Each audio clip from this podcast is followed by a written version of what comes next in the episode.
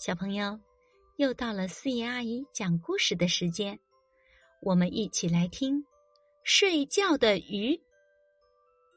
一天，一只小乌龟在水里找吃的。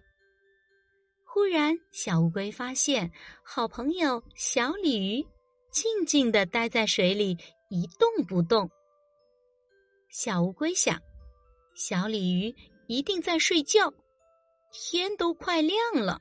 叫醒它好了。小乌龟游到小鲤鱼身边，发现小鲤鱼的眼睛睁得大大的。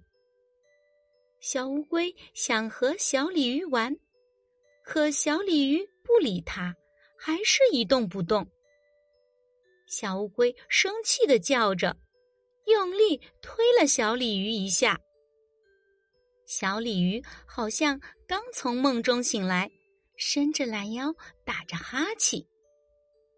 小鲤鱼对小乌龟说：“我刚才是在睡觉呀，我睡觉都是睁着眼的。”小乌龟说：“可是我们好多动物都是闭着眼睡觉的，真奇怪。”小鲤鱼笑着告诉他：“我跟你们不一样。”我们鱼类是没有眼皮的。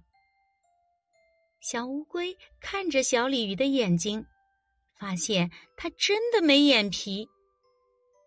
不一会儿，小鲤鱼又睁着眼睛睡着了，小乌龟只好游走了。